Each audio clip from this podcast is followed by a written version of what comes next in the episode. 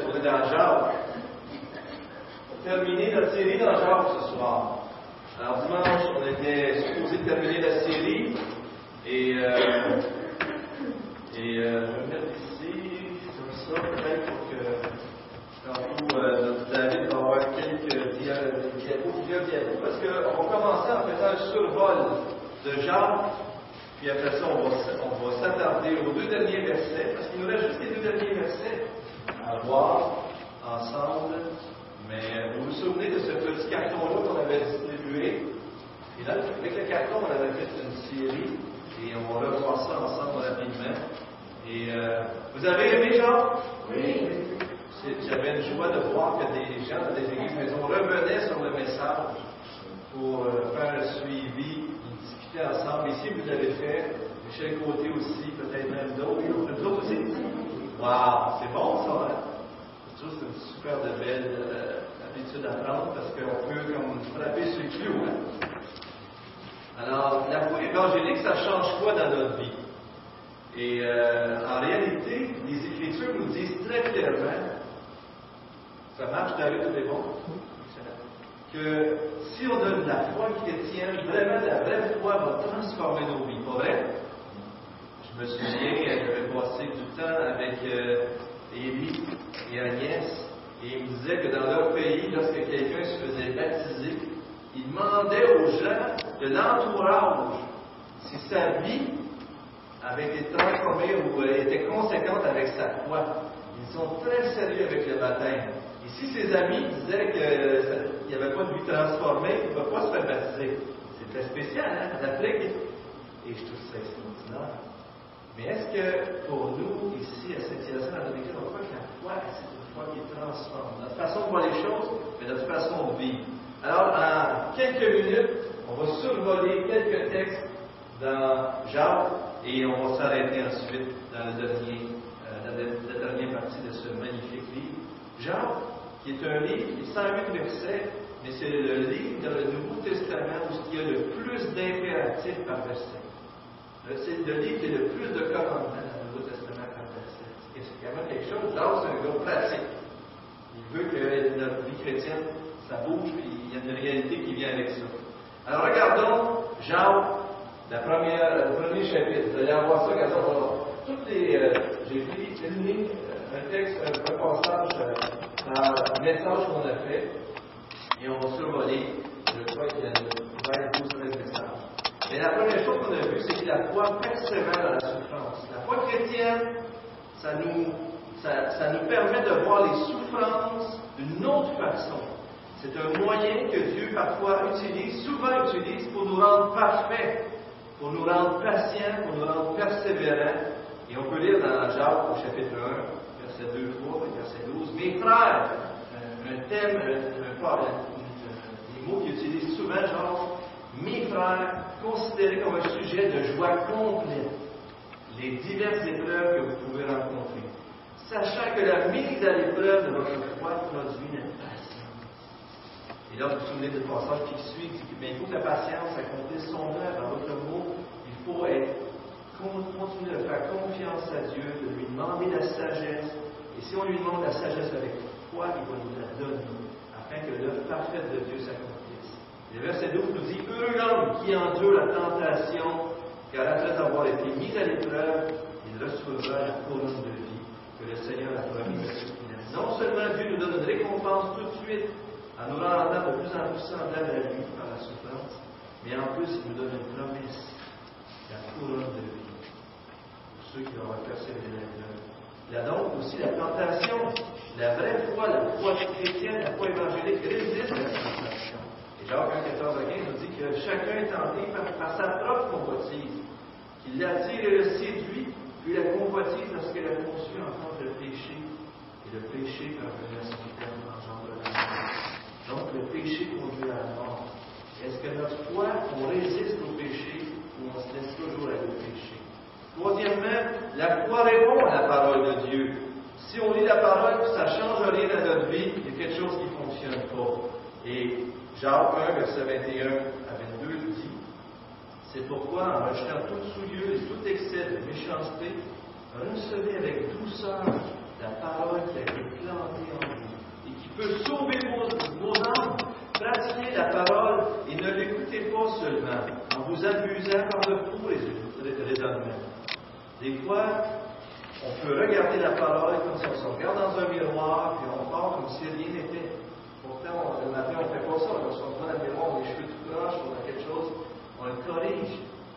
On devrait faire la même chose. Lorsqu'on lit la parole de Dieu, puis on voit qu'il y a quelque chose qui n'est pas selon sa parole, on devrait chercher à le, par sa grâce à changer les choses dans notre vie en lui demandant son aide. La foi aime impartialement aussi. Un autre texte où Jacques commence en disant Mes frères, au chapitre 2, ne mêlez pas à des considérations personne votre foi, notre Seigneur de gloire Jésus-Christ. Sans doute, si vous accomplissez la loi royale, selon l'Écriture, c'est votre prochain contre son nom, vous faites bien. Mais si vous vous livrez à des considérations de personnes, vous commettez un péché. Vous êtes convaincu de transgression par la loi. Est-ce qu'on voit dans l'Assemblée qu'il y a des gens qui sont mieux traités que d'autres parce qu'ils sont riches, parce qu'ils sont populaires, ou parce qu'ils sont pauvres, ou parce qu'ils sont des fois pas toujours habillés comme les autres s'habillent? Est-ce qu'on les traite d'une façon différente? Ou est-ce que notre façon de traiter les autres gens autour de nous est toujours la même? Bonne question. La foi évangélique, la foi chrétienne, la foi en Jésus-Christ devrait rendre notre amour, on ne devrait pas considérer des gens plus élevés ni un que l'autre, parce que tous on est aux yeux de Dieu, des pécheurs perdus, et tous nous ont sauvés par Christ. Avec le cinquième message qui nous disait La foi résulte en œuvre juste. Alors, dans Jacques 2 encore, mes frères, pour une fois, à quoi bon dire qu'on a la foi si on n'a pas les œuvres? Cette foi peut-elle nous sauver Qu'est-ce que Jacques veut dire? C'est qu'il y a des gens qui se disaient avoir la foi, mais que leur vie était comme la vie de tout le monde, mais rien qui avait changé. Est-ce que cette foi-là sauve? Selon Jacques. Est-ce que la foi des gens, c'est une foi qui ne change rien dans leur vie, les autres qui vont juste adhérer à la religion, comme disait Isabelle déjà dit, ils ont ajouté Jésus à leur vie, mais ça n'a pas transformé la vie. Est-ce que c'est une foi qui sauve? Ça? sauve pas. Et c'est très fort. Jacques, il dit, regardez bien, il parle d'Abraham au verset 22, tu vois que la foi agissait avec ses œuvres lorsqu'il a voulu offrir son fils Isaac en sacrifice et que par, les œuvres, sa foi fut rendue parfaite. En d'autres mots, ce qui devient une preuve de que notre foi est réelle, c'est qu'elle produit du fruit. Et si vous voyez du fruit, lorsque vous avez cru, votre vie a été transformée. Ça ne veut pas dire vous êtes rendu parfait, mais il y a des fruits dans votre vie, il y a des choses qui ont changé. C'est vraiment bon Parce que Jacques dit, comme le corps sans esprit est mort, de même la foi sans les œuvres probablement, on pourrait dire qu'il y a un texte qui pourrait euh, résumer Jacques. Sixième message, la foi change notre langage. Nous bronchons tous, de plusieurs manières. Si quelqu'un ne bronche pas en parole, c'est un homme parfait, capable de tenir tout son corps en ligne. La langue, c'est tellement un mal que la personne qui arrive à contrôler sa langue est capable de contrôler tout le reste. Parce que, comme dit Jacques, c'est quelque chose. Mais la langue, aucun homme ne peut la c'est un mal qu'on ne peut maîtriser, elle est pleine de venin mortel. De la même bouche sortent la bénédiction et la, malédiction. Il ne faut pas, mes qu'il en soit ainsi. Juste avant, il dit qu'on bénit Dieu par notre bouche et on maudit les hommes faits à son image. Ça ne fonctionne pas ensemble. Les enfants de Dieu, ceux qui ont la vraie foi, devraient avoir une langue sanctifiée. Est-ce que ça veut dire qu'on ne bronchera jamais? Jacques semble clairement dire que tout le monde pêche par la langue. Mais c'est quoi qui est la racine? C'est comment est-ce qu'on fait pour changer les problèmes de langage? C'est où la racine de la langue, on pourrait dire? Le cœur. C'est de l'abondance du cœur que la bouche a. Donc, il faut avoir un cœur transformé par Dieu, transformé par Dieu.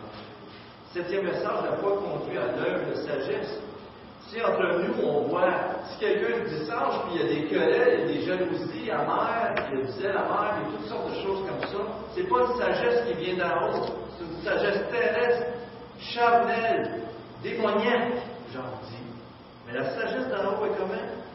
Est d'abord pure, ensuite pacifique, modérée, conciliante, pleine de miséricorde et de bon fruit, encore une fois, sans partialité, sans hypocrisie.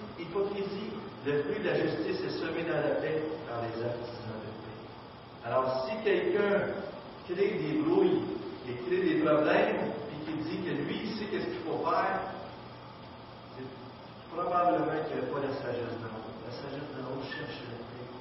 Et remarquez ça dans le Corinthien, Paul dit N'êtes-vous pas charnel parce que des querelles ou des Ça revient à Huitième message la foi résiste à l'amour du monde. Souvenez-vous dans Jean 4, d'où viennent les luttes et d'où viennent les querelles parmi vous, sinon de vos passions qui guerroient dans vos membres. On a des choses qui se passent dans nos relations. La source, c'est où? Dans notre cœur. On a des, des mauvaises passions. Et là, Dieu dit adultère. Pour Dieu, aimer d'autres choses plus que lui, c'est comme faire l'adultère. Ne savez-vous pas que l'amour du monde est inimitié Dieu? Celui donc qui veut être ami du monde sera ennemi de Dieu. Verset 8, approchez-vous de Dieu, et il s'approchera de vous. Purifiez vos mains, pécheurs, et nettoyez vos cœurs en partageant. La solution, c'est de revenir à Dieu, de se repentir et de, se repentir de ses mauvaises passions, de, chercher Dieu, de s'humilier, certainement pas d'être orgueilleux. On ne veut pas être une âme partagée. C'est quelque chose, ça. Aimeriez-vous ça, avoir un conjoint partagé? Ah, je t'aime chérie, mais, j'aime quelqu'un d'autre aussi. Comment vous parleriez ça? Présenter comme ça, on n'aime pas ça. Juste une penser, on dit on n'aime pas ça. Et pourtant, des fois, avec Dieu,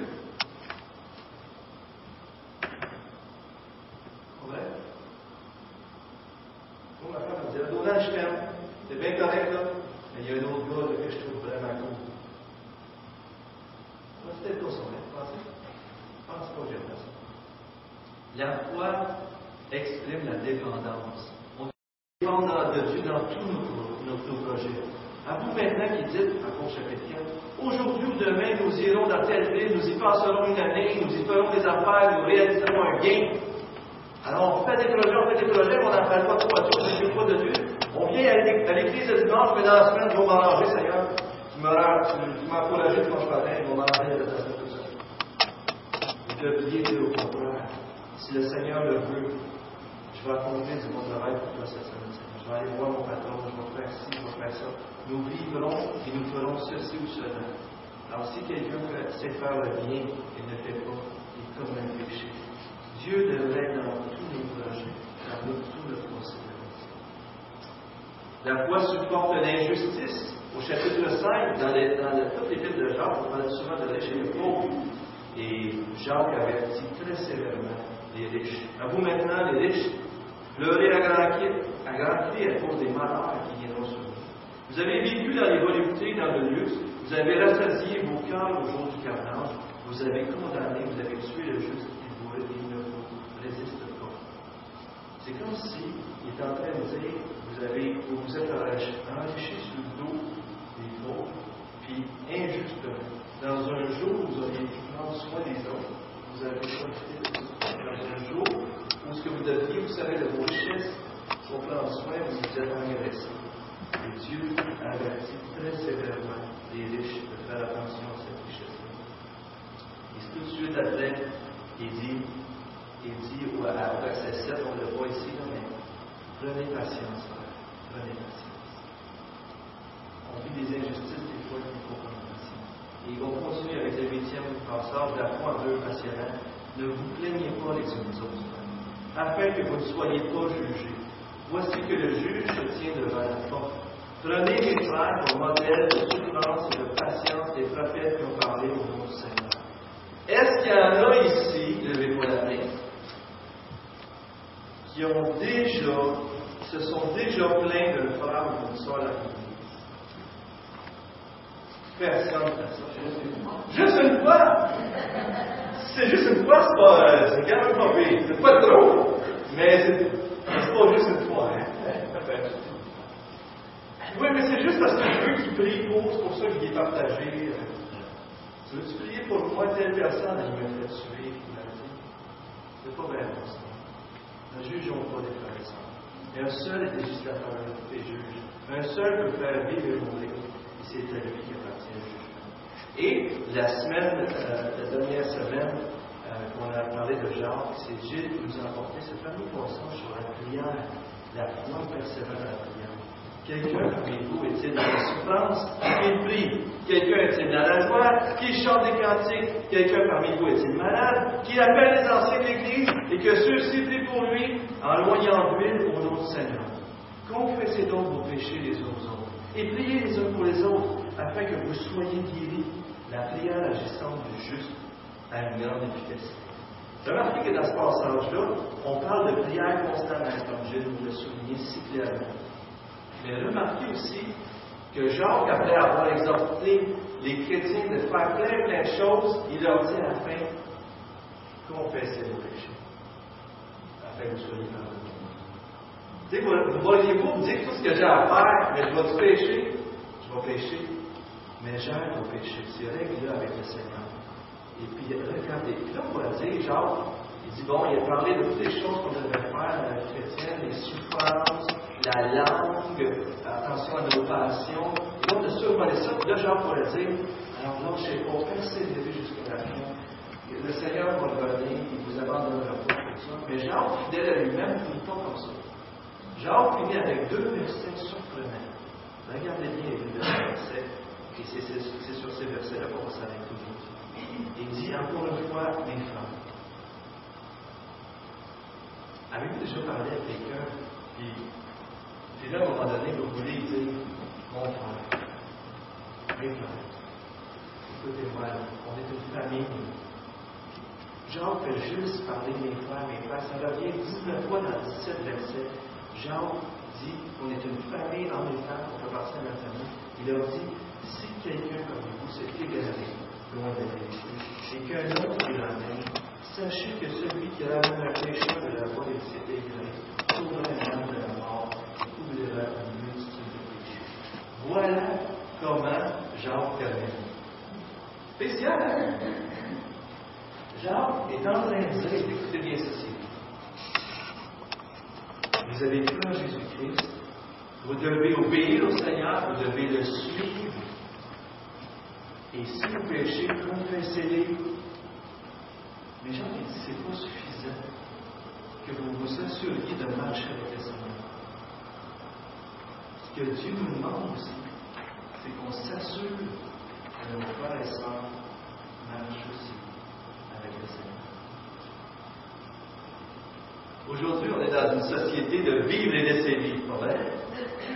Mêle-toi tes affaires, puis si c'était content comme ça tout à on est dans une société comme ça. Euh, Steve, il a passé une vidéo, je pense, euh, euh, au début janvier, pas beaucoup de monde à l'église, mais euh, on avait peut-être déjà vu à télé, il montre une personne qui fait semblant d'être malade, mais qui est tout sale, puis qui se couche, puis il dit aïe, aïe, aïe, aïe, aïe, puis là, il montre des constats qui passent de gauche à droite, mais personne ne s'arrête. Ça prend des heures, des... longtemps à se faire arranger quelques heures. Là, nous autres, on regarde ça, puis on se dit faut pas faire ça, voyons, ça n'a pas de cœur, il n'y a pas de cœur, les gens. Là, après ça, ils mettent un homme riche, il tombe à terre, un homme bien habillé, tout propre, c'est mieux d'être, quand vous êtes malade, c'est mieux d'être propre. Traînez-vous toujours une cravate avec vous autres pour être sûr que si vous tombez à terre, traînez-vous votre cravate. Tout d'un coup, ça peut vous sauver la vie. Mais, là, il y a quelqu'un habillé riche. Gens la s'arrêtent et prennent soin de lui. Il y a quelqu'un qui est pauvre, il mérite sa, son affaire, il s'est mis dans le dos, puis oh, il est sale, il ne s'habille pas. On a l'impression de revivre le bon samaritain. Souvenez-vous, le bon samaritain, il y a un gars qui été battu sur le bord, puis les gens passent à côté, même ils s'éloignent un petit peu, parce que je vais être peu, si je touche, puis je m'en vais au temple, pourquoi je un peu hein, des vite, c'est vérificateur. Si je touche un peu, je ne peux pas aller jusqu'au temple. Ah non, je m'en vais travailler, je n'ai pas le temps de m'occuper de ça. Oh non, non, j'ai des enfants, je, ça va être dangereux. C'est vrai? Pour être poigné de la grippe, mais s'il est arabe, il ne la donnera pas. Pourquoi je vous raconte cette illustration-là? C'est que parfois, quand on écoute ça, on se dit on est-tu égoïste? On est-tu égoïste? Puis on dit qu'est-ce qu'ils font les gens qui vont juste à côté? Ils regardent dans même, des fois, ils regardent la caméra, regardent, et ils continuent. Hein? Pas vrai? Si je vous raconte cette histoire-là, c'est juste parce que je crois que des fois, en tant que chrétien, spirituellement, on fait la même chose.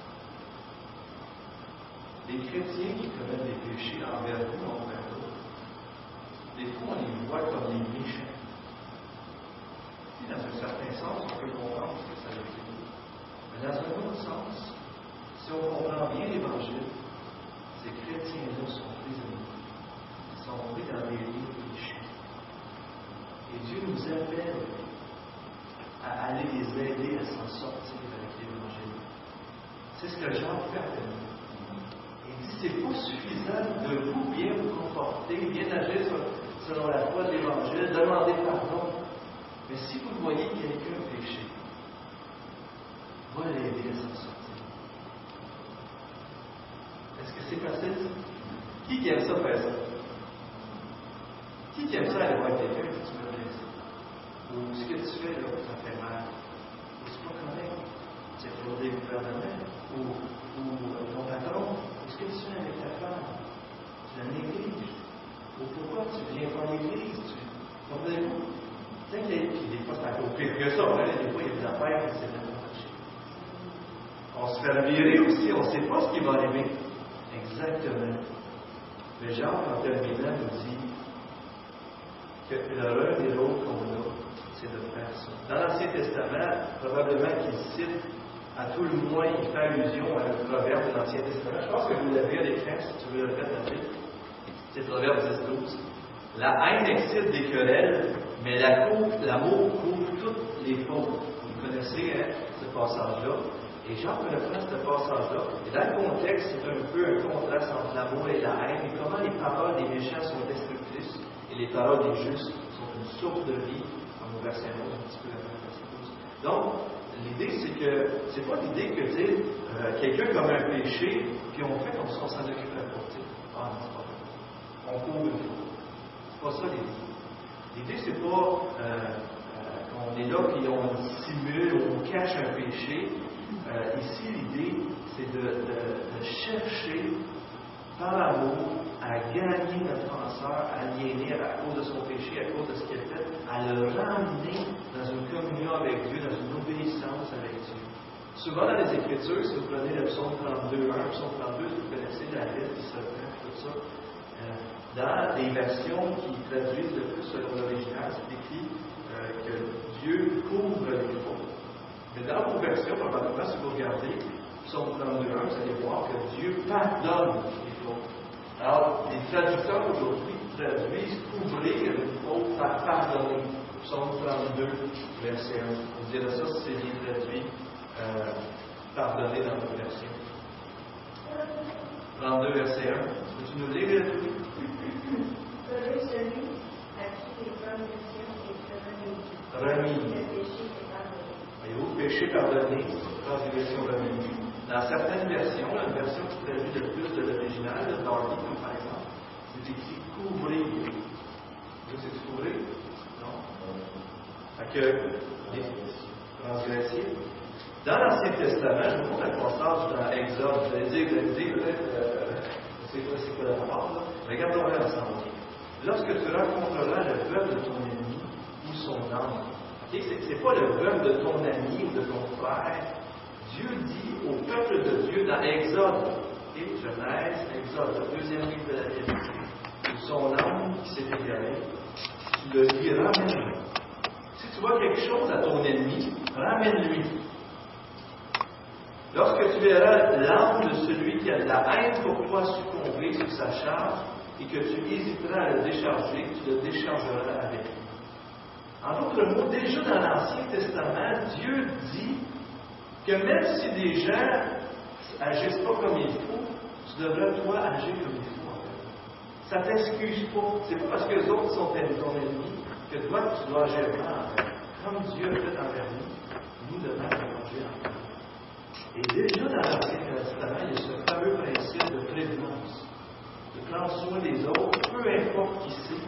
On ne devrait pas si on voit quelque chose de dangereux dans un chemin, l'autre passage, 21, Exode 21, tantôt parti, je pense, quoi, où que s'il y a un trou, il faut, faut, faut, faut, fasse en sorte que ça n'est pas un danger.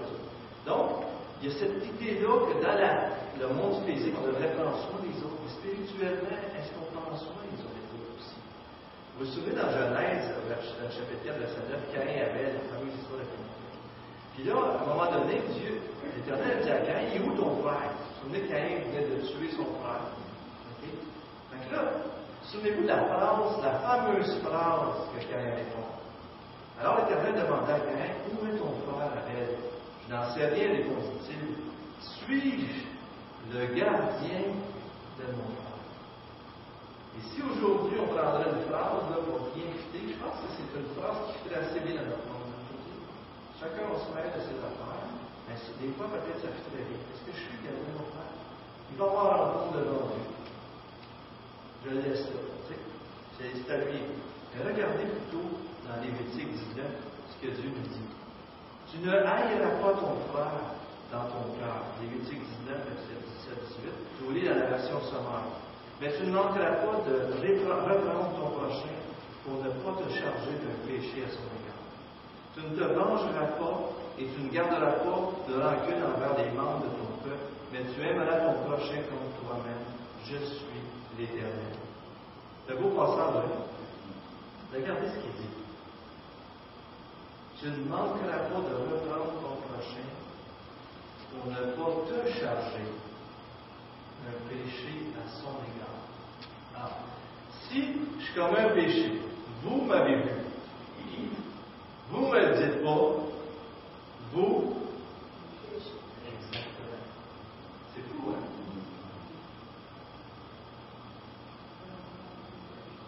Exactement. Pourquoi Dieu, pourquoi qu'il faut, pourquoi on, on pêche envers quelqu'un si on le laisse dans son péché? Pourquoi vous pensez? Pourquoi Dieu nous dit de, de reprendre les autres? Qu'est-ce qu'il vous vient d'essayer? Pour se réveiller un peu.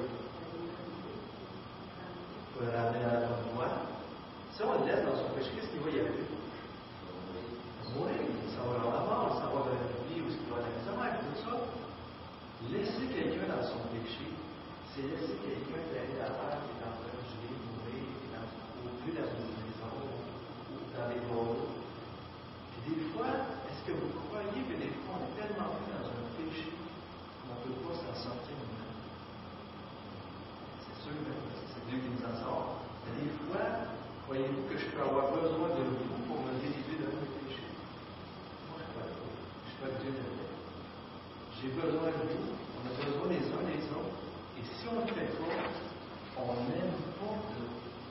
Reprendre quelqu'un, c'est l'aimer. Mais dans notre tête, reprendre quelqu'un, c'est pas se faire. C'est la personne ne m'aimera pas. Vrai? Mais les baisers d'un ennemi sont Mais les blessures d'un ami, les proverbes disent, prouve sa fidélité. Si vous reprenez vos frères vous prouvez par là vous êtes. Et c'est comme ça que Jacques termine. Dans le texte de Jacques, on voit que il dit Vous allez délivrer un âme de la mort. Il prend ça vraiment au sérieux. C'est probablement pas une mort physique qui parle, même si on sait qu'il y a des péchés vont nous venir des morts physiques, quoi. L'alcool ou, ou la vitesse au volant ou toutes sortes de choses, comme on dit de la mort physique des fois. Des abus. Mais ici, il parle d'une mort spirituelle. C'est sérieux, et sœur. Et Jacques a passé toute une épître à faire exactement ce qu'il nous demande de faire.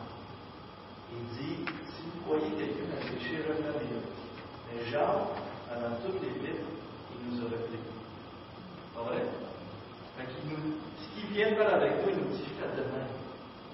On est les gardiens, en quelque sorte, de nos frères et sœurs. Et on ne peut pas juste dire, ah non, je fais mes affaires, puis euh, il va juste pas m'emmêler. Puis un bon coup, ça va passer. C'est comme si on verrait une âme qui est en danger, mais qu'on s'en prend, qu'on n'en prend pas soin. C'est comme si euh, nous-mêmes, on tombait hors de la voie de Jésus. Maintenant, un autre passage que j'aimerais vous montrer.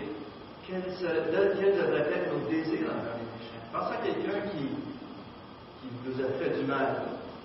OK? Je sais que c'est pas facile, mais pensez à quelqu'un qui vous a fait du mal, vous avez de la misère avec lui. Regardez comment est-ce que Dieu voit les méchants. Ézéchiel 18, vous connaissez le passage probablement.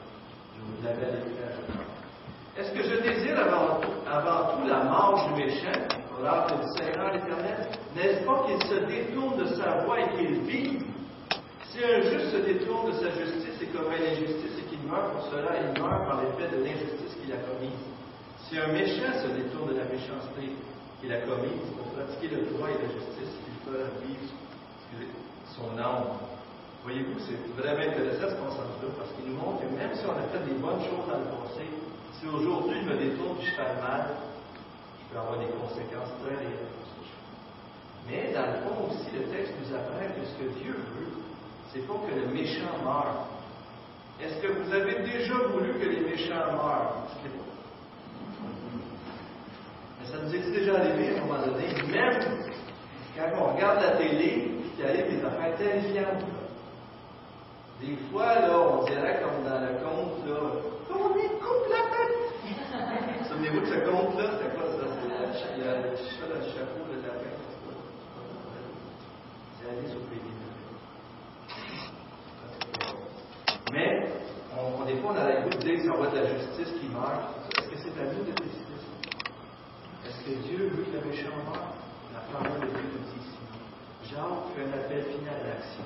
Non seulement ses lecteurs devraient faire ce qu'il a écrit, mais devraient veiller sur les autres. Mon rôle, c'est aussi de veiller sur vous comme vous de veiller sur moi. Et Jacques cette conviction qu'il y a vraiment une mort. On va délivrer les gens de la mort si on les. Maintenant, on va essayer d'être pratique un petit peu. On va regarder des façons. euh, comment, quand est-ce qu'on va reprendre quelqu'un? Je vais juste un peu donner des petits, trucs? Parce que, euh, vous savez, euh, on se dit, ben oui, mais quand est-ce que je vais reprendre quelqu'un? Je vais, tout le temps à partir, je vais aller voir quelqu'un quand ça va. Regardez ce que euh, le monsieur ici, euh, Ken Sen, dit euh, de l'artisan de paix. Ça quelque chose d'un excellent livre. On a fait une série sur les contenus. Et c'était avec ce monsieur. C'était les vidéos, tout ça. Et puis, David, si tu veux mettre ça, s'il te plaît, les, quatre raisons. Pourquoi on ne devrait pas laisser un péché une personne son péché, et quand le péché est trop sérieux pour être oublié, des fois on passe par-dessus tout simplement. Regardez, lui, ce qu'il suggère, et c'est très intéressant. Donc, on devrait là, quand il y un péché dans la vie de quelqu'un, quand ça déshonore Dieu. Ou en d'autres mots, quand ça nuit au témoignage chrétien. Si vous vous dites, la personne qui est faite là, c'est pas bon pour les, pour l'image de Christ, pour le témoignage de Christ, vous avez une bonne raison de faire quelque chose.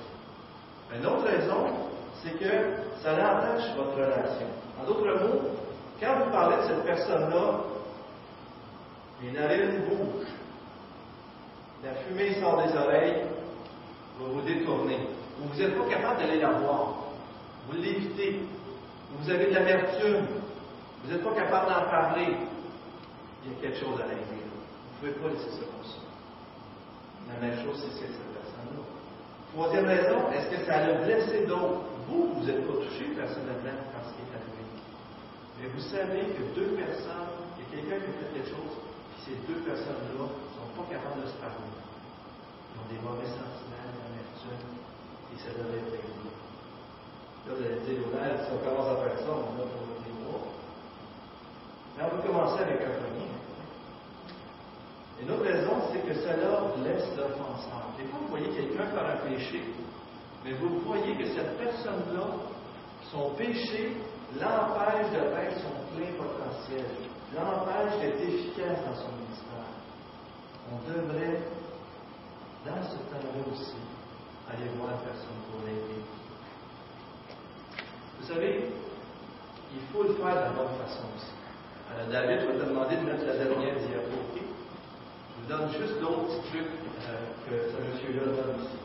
Il dit, la première chose, une première chose, demandez l'aide à Dieu.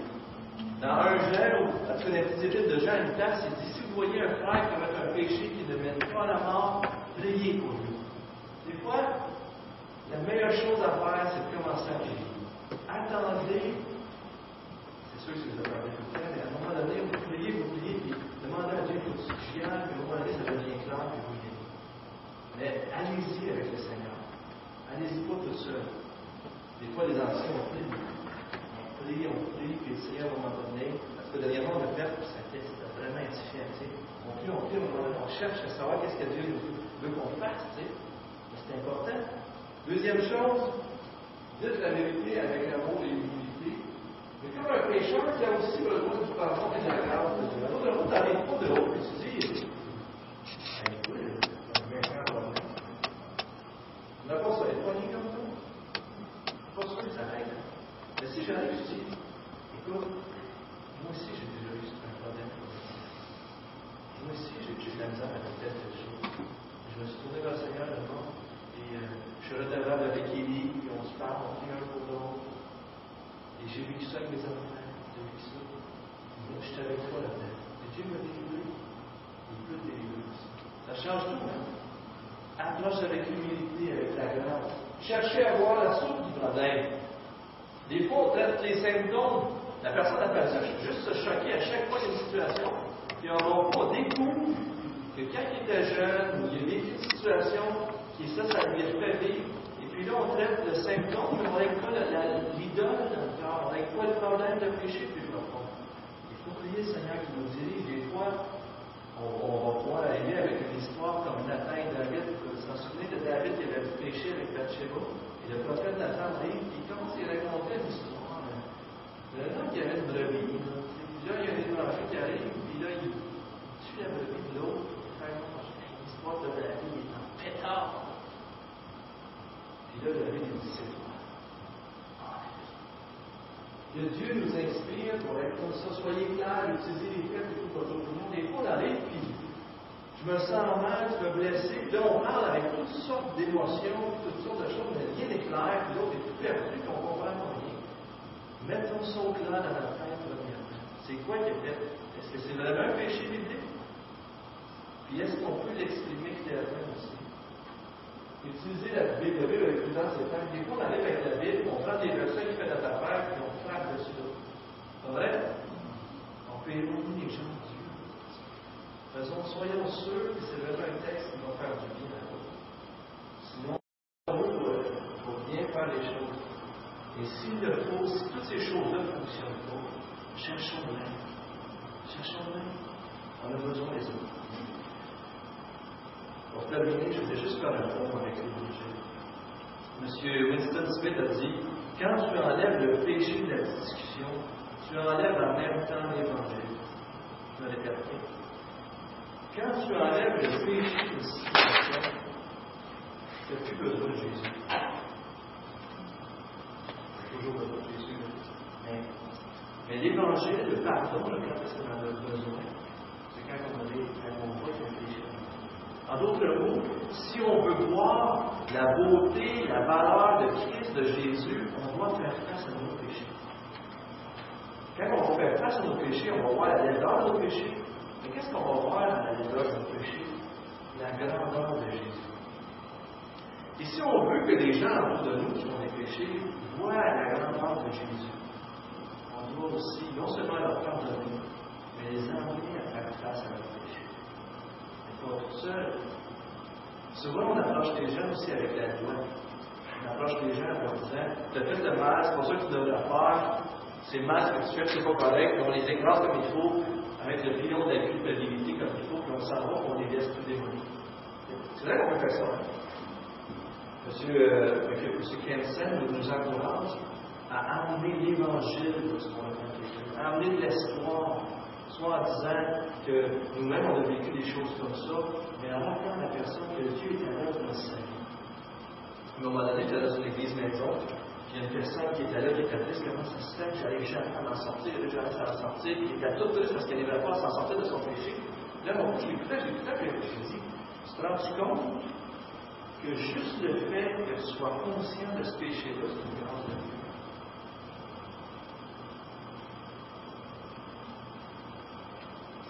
Dieu. Est en train de dans notre vie. Dieu veut œuvrer dans la vie des gens qui pêchent. Et des fois, il utilise toutes sortes de moyens. Et des fois, il peut même nous permettre qu'un péché reste là des fois, mais il veut, il veut libérer les gens. Il veut libérer les gens de leur péché. Et il faut ramener l'Évangile. Il faut ramener Jésus. À chaque fois qu'on va pour reprendre quelqu'un, on dois y aller avec l'optique de dire comment je vais lui présenter Jésus? Comment est-ce qu'on va rester centré, pas juste, ramener ça à Jésus. Comment est-ce qu'il va pouvoir être libéré de ses chaînes? Comment est-ce qu'il va pouvoir dire Dieu est grand? Comment est-ce qu'on va garder en tout temps le pardon, la miséricorde, l'espoir dans tout cela? En nous souvenant de la miséricorde de Dieu à notre égard, nous pouvons approcher les autres dans un esprit d'amour plus, que de condamnation. Au lieu d'utiliser la culpabilité et la honte pour forcer les autres à changer, pouvons émaner la grâce en leur annonçant la bonne nouvelle que Dieu veut les libérer du péché et les aider à grandir à l'image de son Fils. De rapporter l'Évangile, c'est qu'au lieu de, demeurer sur les choses que les gens devraient faire ou ont raté, j'apprends à me focaliser premièrement sur ce que Dieu a fait et ce qu'il était en train de faire pour eux par Christ. On leur apprend que Dieu les a pardonnés. Il a remarqué Jésus avec la Samaritaine. Il a dû commencer à dire que tu une pécheresse, as couché avec plein d'hommes, c'est ci, c'est ça. Mais non, il a, il a aimé, donne-moi de l'eau, il prend soin d'elle. Et regardez-le avec la femme adultère qui était pour être lapidée. Regardez-le avec Zachée. Je peux aller manger chez vous? Tu regardes ces histoires-là, tu te dis, waouh, l'approche de Jésus était tellement différente que les autres des on peut faire. Mais Jésus, c'est ça qu'il fait. Jacques termine en disant que dans le royaume des cieux, il ne faut pas juste se contenter de nous, il faut veiller sur les autres. Dans une histoire, euh, vous connaissez l'histoire de Robin de Robin des Bois? Vous connaissez ça, cette histoire Dans l'histoire de Robin des Bois, euh, le roi, euh, il s'appelle, attendez que je me souvienne, que je le relise ici. Le roi s'appelait Richard I, le roi d'Angleterre, surnommé Cœur de Lion. Vous vous souvenez de ça? Alors là, à un moment donné, il s'en va vers les croisades. Et les croisades, c'est des guerres saintes là, qui disaient tout ça, même si, peut-être que c'est ça, c'est pour point de Dieu nécessairement.